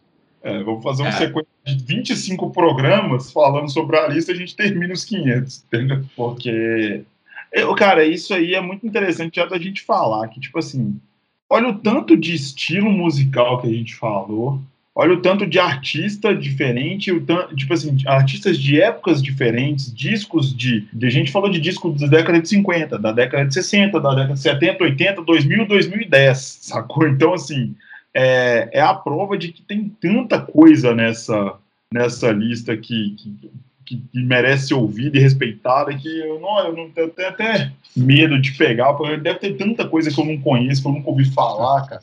É foda. Mas pra, só para fechar esse top 50, vamos lá, vamos falar dos 10 últimos álbuns desse top 50, e aí depois a gente discorre alguma coisa que vier à mente, só para encerrar o programa, né? Fechou. Uh, em 41 a gente tem o, o Larry Bleed do Rolling Stones, que né, também acho que é um álbum que dispensa comentários, né? Meu favorito. Dos, é um dos grandes do, dos Stones. Né? Em 42 a gente tem o OK Computer do Radiohead, outro dos, sei lá, acho que é o para muitos o, o melhor álbum do Radiohead, na minha opinião é um dos três melhores do Radiohead. Eu não, não, eu, eu não sei. Eu, eu, assim, eu já, já falei isso algumas vezes, até mesmo nesse programa. Eu tenho. Eu não consigo definir. Ah, o meu álbum preferido é tal, sabe? Às vezes muda. Então, tipo, eu não sei se eu, eu, eu, sempre gostei mais do Kid A do que do OK Computer, mas assim, os dois, os dois sem dúvida nenhuma estão entre os melhores da carreira do Radiohead. Assim, é, não, eu, eu fico com os dois também, são, acho que são os, são, fico com os dois, mas eu acrescento o In Rainbows nessa lista também, sabe? São meus três álbuns favoritos do Radiohead. Na verdade, o In, o In Rainbows foi o álbum que me aproximou do Radiohead de fato, sabe? Por toda, toda a história do lançamento, pague quanto você quiser pelo disco e faça o download e tal, aquela coisa toda que o Radiohead é, reinventou a roda lá na década de 2000, foi 2009 que o álbum saiu, se não me engano. É, foi o álbum que me aproximou do Radiohead. Foi ali que eu real parei, tipo, pô, essa banda é foda mesmo, né? Legal isso. E tipo, pegar pra ouvir. E são, é o meu, são os três pilares da banda para mim. Então eu não consigo definir qual é o melhor para mim, sabe? E, em momentos é o Kid A, em momentos é o OK Computer, em momentos o Rainbows, enfim. Por aí vai. Isso acontece. O Tom York é um grande cara, um grande músico, um grande artista. Assim. Sim, é sim. Não. Cara, e não só o Tom, velho. Acho que a, a, banda inteira. O Johnny Greenwood é, é, um guitarrista criativo pra caralho. Ah, a banda é muito boa, sabe, num todo. Com certeza, com certeza, eu também acho. Em 43 a gente tem também outro álbum importantíssimo pro rap, pro R&B e tal, que é o The Low End Theory do A Tribe Called Cast. O, o A Tribe que infelizmente já não já não está mais na ativa, né? encerrou sua sua longa e gloriosa carreira, deve ter, sei lá, uns 5, 6 anos, alguma coisa assim, eu não me lembro quando exatamente saiu o último álbum. Mas, cara, o, o A Tribe é, é um dos nomes, assim, é, não é um dos nomes mais lembrados Tipo, tipo, ah, listas, essas coisas assim. Você vai fazer um top 5 do rap, do hip hop.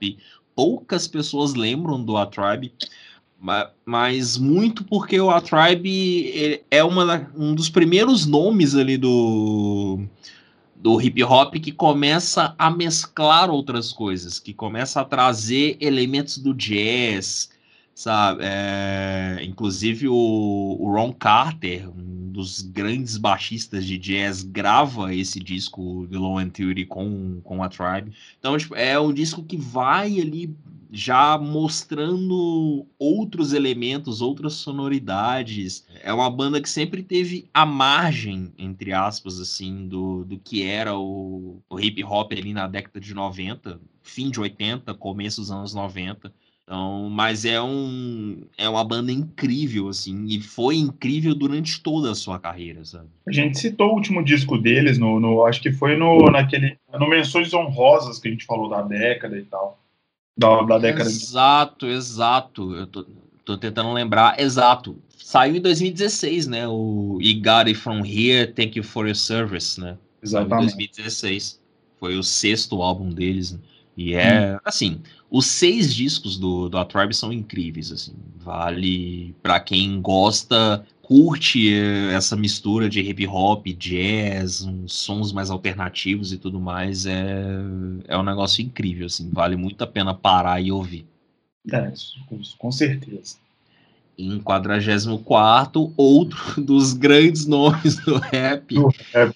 É, tá, tá parecendo meio repetitivo isso, talvez, mas o, o Ilmatic é, é o grande álbum do NES, é o álbum que apresentou o NES para o mundo e assim, né, só a gente hoje a gente está acostumado com essa coisa de ah, pessoas jovens lançando álbuns e fazendo sucesso e tudo mais, mas não, não era uma coisa muito comum, né, no, nos anos 90, né? E o, e o NES, ele era, tipo, ele era completamente desconhecido quando ele lançou o Ilmatic. Ele tinha 20, ele tinha 21 anos quando ele lançou o Ilmatic. 20, 20, 21, alguma coisa assim.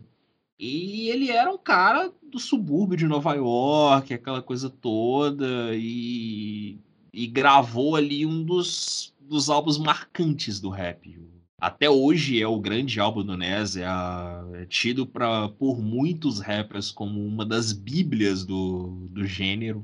Então, totalmente justificável e é um álbum, na minha opinião, um álbum que merecia estar mais acima, mas aí a gente entra de novo naquela discussão do tipo, pô, tinha que estar mais acima, mas qual iria cair, sabe? Né? é, aonde entraria? Em 45 a gente tem o Sign All the Times do Prince, né? Também outra bíblia da música, né? É. Inclusive o Sign of the Times que ganhou uma, uma versão remasterizada, uma edição remasterizada agora em setembro, com, se eu não me engano, mais de 50 músicas. Eu preciso confirmar isso aqui.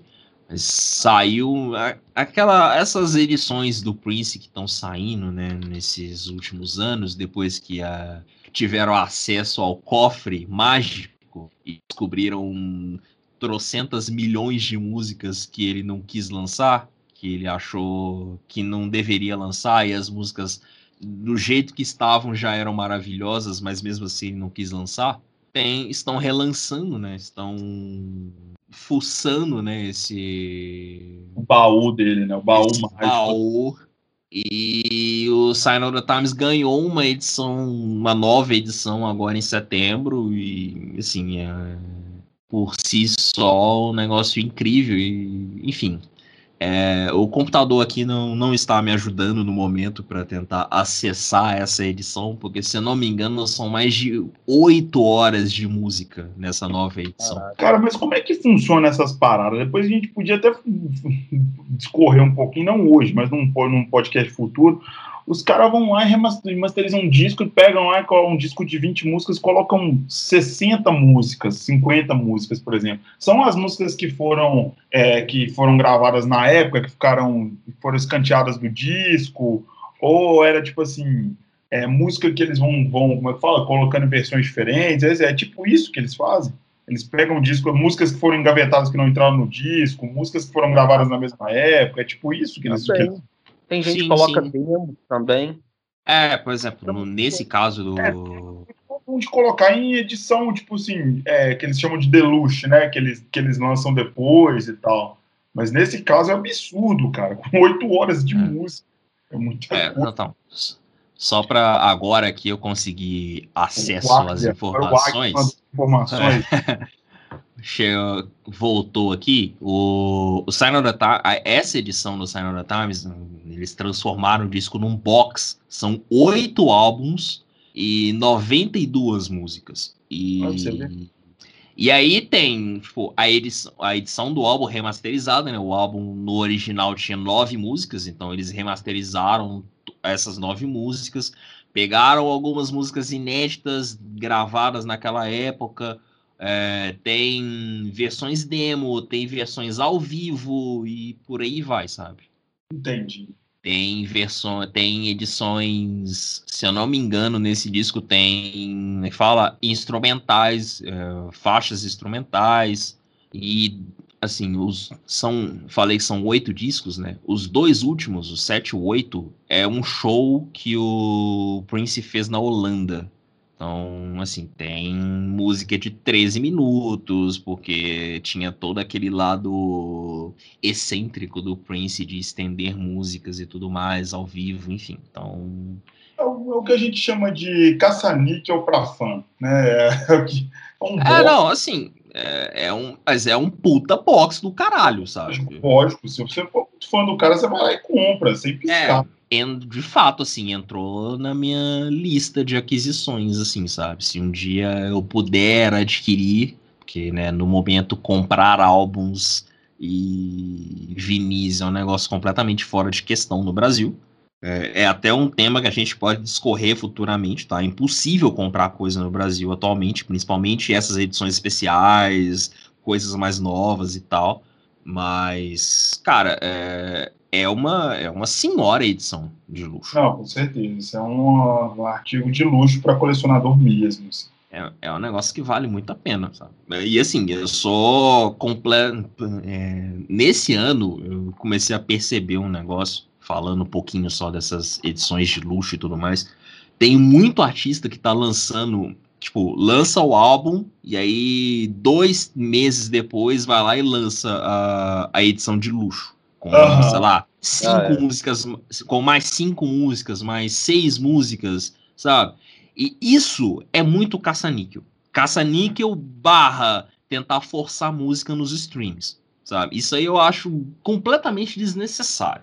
Agora, você vai lá, pega uma edição com oito discos, com edição, faixas que ninguém tinha acesso. Isso eu acho muito foda. É é um outro lado desse, desses relançamentos. Isso eu acho que É, vale a é pena. um- e é um álbum póstumo, né, velho? Você sabe que o cara deixou aquilo ali guardado, que aquilo ali tava, já tinha sido gravado, tava guardado. Cês- cês- não, não é a mesma coisa dos caras que, igual você falou, dois meses depois pega as músicas que podia muito bem ter entrado no disco, ou que podia muito bem ter colocado a versão no disco original, não sei, e lança de novo um álbum especial só pra poder ganhar grana, né, bicho? Sim, sim. São dois extremos aí né, nessa conversa. Mas é, esse ponto, mas esse ponto do Prince também me leva a uma outra questão, que aí a gente já tá fugindo um pouco do assunto, mas vale abordar, que é a seguinte: se o Prince estivesse vivo, provavelmente a gente não estaria ouvindo essas músicas, porque ele não ia querer lançar. Não ia. Ele era Exato. muito rigoroso com a, com, a, com a carreira dele, né, velho? Ele, ele Sim, publicava pra o que ele caralho. É, ele, ele, ele gravava o que ele queria, ele lançava o que ele queria e ele cuidava disso tudo com unhas e dentes, né, cara? Sim, então, tipo, se ele estivesse entre nós, provavelmente essa edição com 92 músicas nunca seria lançada. Mas, é, enfim, é, mas é isso. Fica aí o. Mas fica o. Né, a, a lembrança, né? O, sobre o Sign of the Times. É, a- além de estar entre os 50 maiores álbuns de todos os tempos, segundo a Rolling Stone, ele ganhou uma super edição especial agora, então são dois motivos para quem não conhece ou nunca parou para ouvir dar uma chance. É claro que, né, oito horas de música é um negócio meio complicado para você dar uma chance, né? Mas vai lá, Ah, divide, vai ouvindo um álbum por vez, né? São oito álbuns você vai ouvindo por vez. Pra quem vai ouvir 500 discos dessa lista, 8 horas de música não é nada. Bom, seguindo, em 46 a gente tem o Graceland, do Paul Simon, que é um disco que eu não tenho um- uma relação muito próxima. Eu também não. Eu ouvi poucas vezes. É daqueles que eu ouvi pouco e olhe lá. Em 47 a gente tem né, o Ramones, do Ramones, que é, sei lá, dá, dá para se dizer que é o maior álbum do, do Do gênero. Você Ou fala do do gê- gênero punk? É, ou do punk? Ah, Talvez- tem o Nevermind the Bollocks, né, cara? Tem o Nevermind the Bollocks e tem o próprio London Calling, né, cara? Que, É ainda verdade, né? é, Verdade, verdade. é considerado Verdade. punk, né? Mas é um. é, mas o- Pensa, sem o primeiro que me vem na cabeça é o Nevermind the Bollocks. O meu é o, de- é o meu London Calling, sem, sem dúvida, sem sombra de dúvida. O London Calling é aquilo que a gente falou no programa do Clash, né? Assim, ele é, ele é tanta coisa. Mas Não é só. Eu vou- Sim.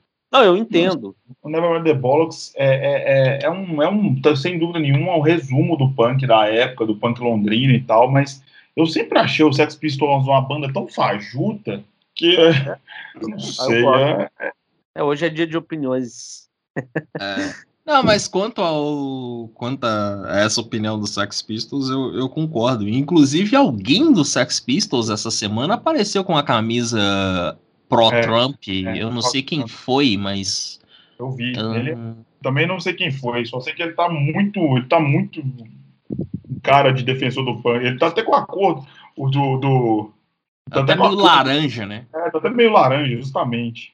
É, a, a banda sempre me pareceu tão forçada, tão assim, tão produto do, do Malcolm McLaren mesmo, assim, sabe, forjado e tal.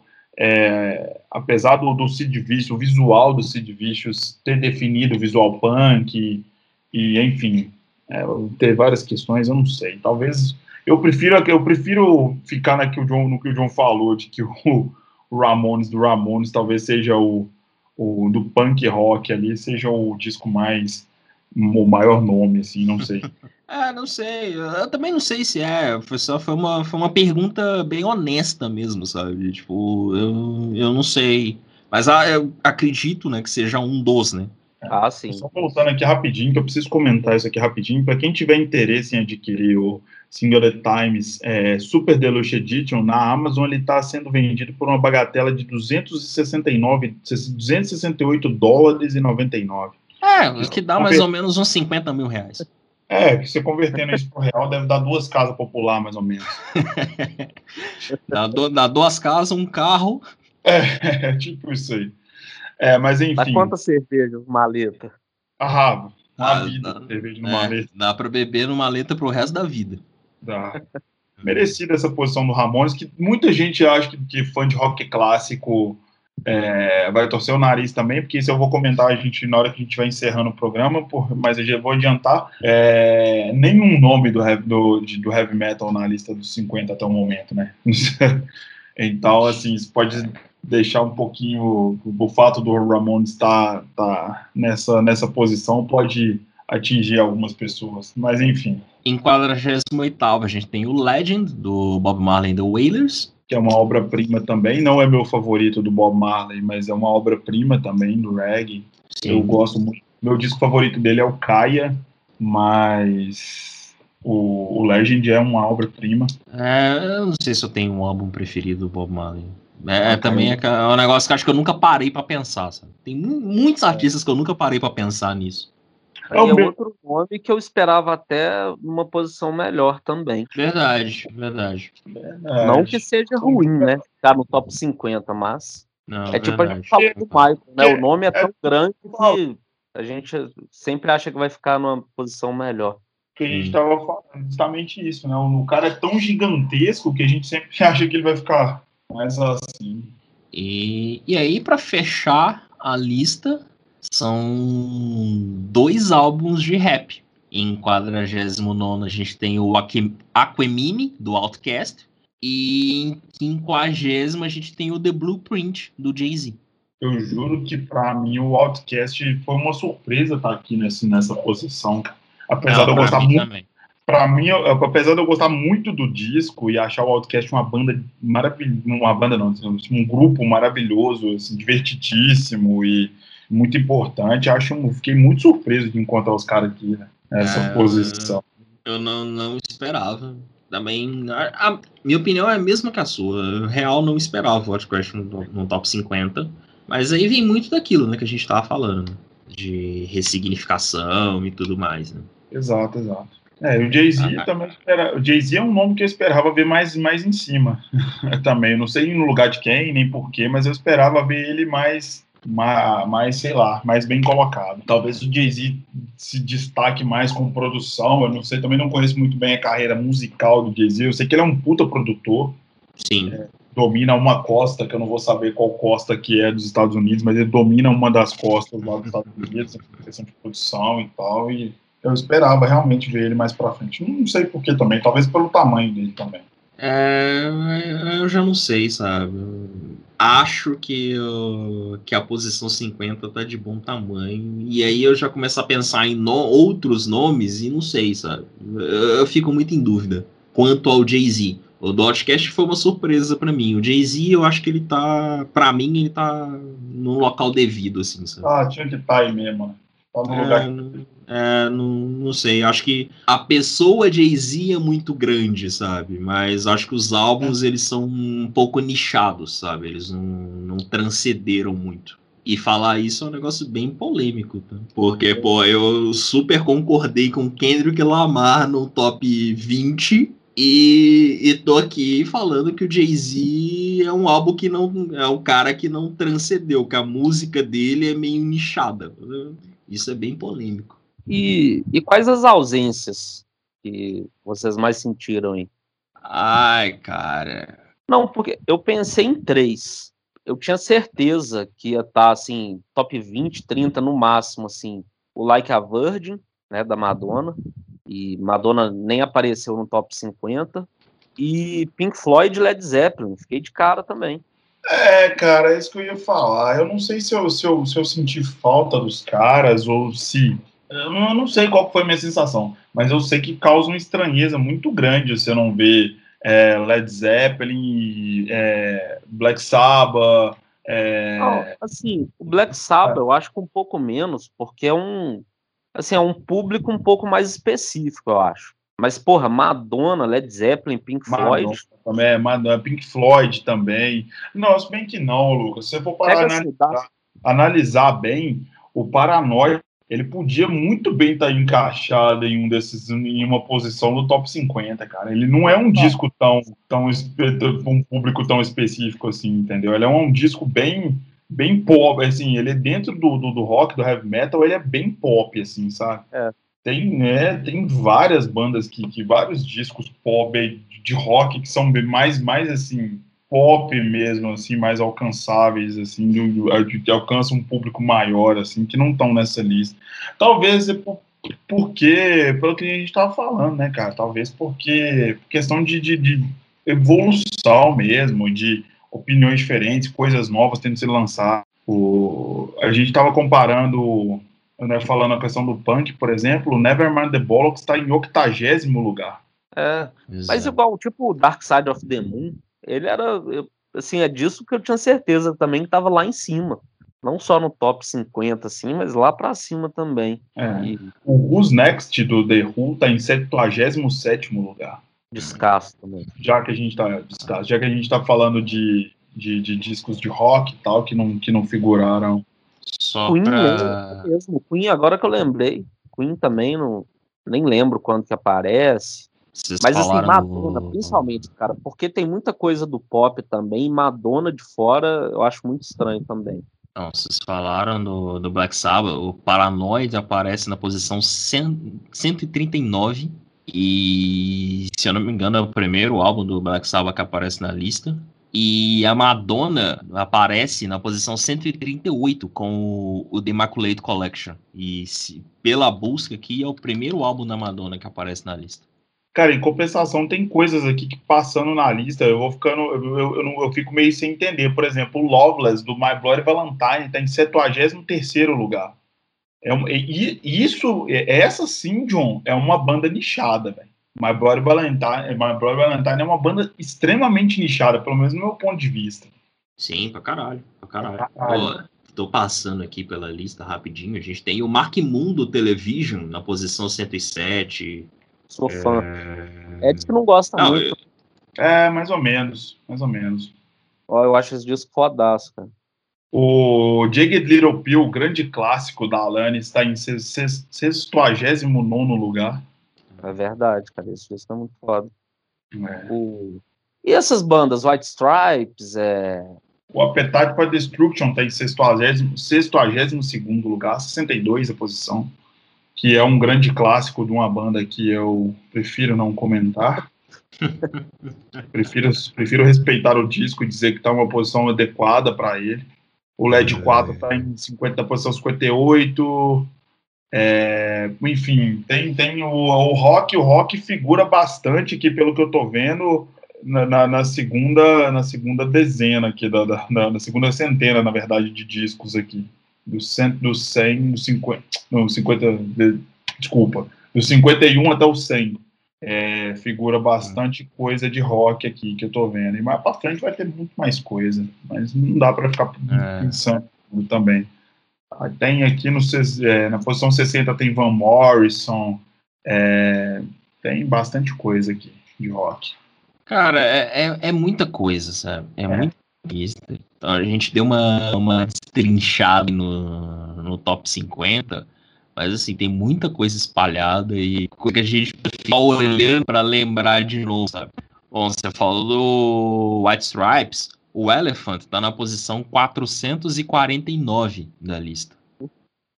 Quais que não cabem, Eles, é, quais que não coube na lista, enfim. Então, tipo, dando uma passada aqui, por exemplo, o Park Life do, Blur, do Blur tá na posição 438. O é, Screamadelica do Primal Scream tá na 437. É um disco aclamadíssimo no underground também. É um, eu, eu, sinceramente acho ele um disco legal e só. É, Em não compensação, que dizer, na verdade. em compensação, um dos discos que eu mais gosto na vida, principalmente do rock alternativo, que é o do Little, do Pixies, está em uma posição 141. Que tem Here Comes Your Man, Monkey Goes to Heaven, Database, Hum. Hey, tem os, os clássicos basicamente do, do, do, do Pixies. Na posição 397, nós temos When We All Fall Asleep, Where Do We Go? O álbum de estreia da Billie Eilish. Na posição 393, nós temos o 1989 da Taylor Swift. Tem Taylor Swift na, na, na posição no, no top 100, cara. Tem o Red, tá no, tá no top 100. Eu não Tá no lembro a posição exata, mas tá no top 100. O In Rainbows do Radiohead, que, a gente, que eu falei aqui, tá na posição 387 da lista. O Currents, olha só, o Currents, álbum adorado aí do, dessa- da banda maravilhosa chamada Tame Impala, tá na posição 382. Abraço pro Kevin Parker, grande amigo do John aí. É, grande amigo. É, O Duke do Green Day aparece na posição 375. é, tem muita coisa espalhada por aí, galera. É, tem, tem muita coisa, tem muita The coisa. Clash, o The Clash do Clash tá na posição 102. O Led Zeppelin, O, o primeiro, tá na posição 101. O Goo do Sonic Youth tá na 358. O The Black Parade do My Chemical Romance tá na 361. Nossa, velho. O Black mas Sabbath do Black Sabbath tá na 355. Por aí vai. é aquilo que a gente tava falando, né? Tem. eu Nem, nem dá pra falar que tem suas. Como é que fala? Incoerências, porque é voto. É, se reunir 300 pessoas de gostos diferentes pra votar, ah, a chance de dar uma lista aleatória é grande. Mas assim, quando você para pra analisar, a lista não é tão aleatória assim. Ela pode, por exemplo, ela pode ser aleatória para o meu gosto musical. Eu não lembro agora onde estão, por exemplo, os álbuns do Red Hot. Hum, Enfim, é minha banda favorita, mas eu não sei onde é que tá. Não lembro aqui de cabeça onde está. Mas, sabe, aí eu posso vir pra internet e falar: ai, nossa, que lista bosta. Não tem nenhum disco do Red Hot no top 10. Claro que não vai ter. Mas, enfim? É, a- quando você para pra analisar a lista, ela é, ela é coerente. Ela, ela se justifica, sabe? É, com certeza. E votação é votação, galera. Você vê como é que é, por exemplo, melhores do ano do Faustão. Você vê como, que bagunça que fica, entendeu? É a mesma coisa, só que com gente um pouco mais capacitada votando. Vai, dar, vai, vai ter coisa que você não concorda, não tem jeito, entendeu? É, acontece. É, é isso, sabe? E, mas assim, é, tem. Olha, acabei de ah, passar pelo AM do, do Arctic Monkeys, que está na posição 346. Mas assim, listas num todo, elas não deveriam ser encaradas como o meu é melhor que o seu, ou o meu tinha que estar em tal lugar e o seu não, sabe? Que é uma discussão que a gente já teve aqui e, gente, e teve no programa passado sobre música pop também. Ah, acho que as pessoas deveriam encarar a lista como uma boa oportunidade de descobrir coisas. De, tipo, tentar entender real por que, que aquilo está ali, por que, que o álbum subiu tantas posições e tal, sabe? É, é isso, é, é uma, uma nova oportunidade de, de se entender música, sabe? Exatamente. E só para fechar minhas, minhas, minhas, minhas pinceladas que eu tô dando aqui, aqui de discos que eu tô esbarrando, o Master of Puppets do Metallica tá em, na posição 97. People, Uhul. o R.A.M. tá em 90, tá na posição 96. O Automatic for the People. É, o Automatic for the People, exatamente. Grande, grande, grande disco, grande disco. Em compensação, o Drake, o The Care do Drake tá na frente dele, na posição 95. E... E, e isso eu não entendi, mas enfim, não, não vou entrar nesse mérito agora, porque. Na vida é, foi feito pra ser entendido, John. é, é bem isso. Uh, La Capreia da Madonna tá na posição 331. Vampire Weekend aparece na lista com More Than Vampires of the City na posição 328. Eu tinha visto o Arcade Fire, cara. Acho que ele é o, ele é o da posição 500, O- se eu não me É o Funeral, tá na, tá na posição 500. É um bom disco, cara. Um bom, um ótimo disco, inclusive. Sim, um ótimo disco. A Rush of Blood to the Head do Coldplay tá na posição 324. O Sandinista do Clash aparece na 323. A Lana Ray com o Norman fucking Rockwell aparece na 321. Rosalia com o El Mal Querer na posição 315. Então, assim, tem, tem muita coisa, tem para todos os gostos muita coisa que vale a pena ouvir, muita coisa que eu tô feliz por estar na lista. Também o Randall Access, Mem Access Memories do Daft Punk tá aí na posição 295. O Weezer do Weezer tá na posição 294. E o Wizdizit, vocês acharam aí? Ainda não. Por enquanto, não. Então eu fiquei curioso aqui para saber.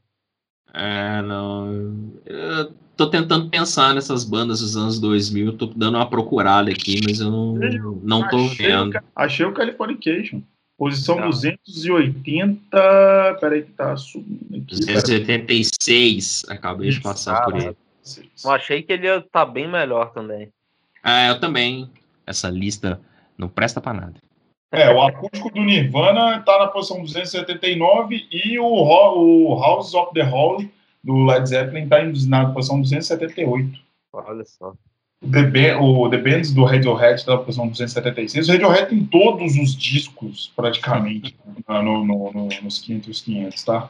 Haters gonna hate, tá?